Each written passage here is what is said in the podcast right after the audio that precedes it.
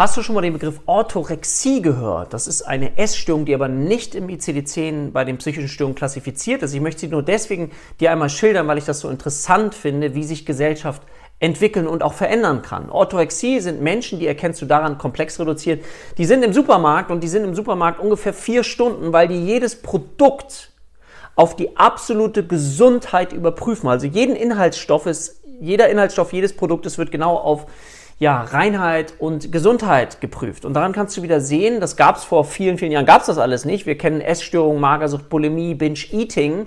Aber das ist eine neuartige Essstörung, die eben auch durch unsere Gesellschaft hervorgebracht worden ist, nämlich von einem Extrem in das andere Extrem zu gehen. Deswegen ist es immer wichtig, dass wir nach Homöostase streben. Das ist das Gleichgewicht im Körper, aber eben auch Gleichgewicht in der Seele.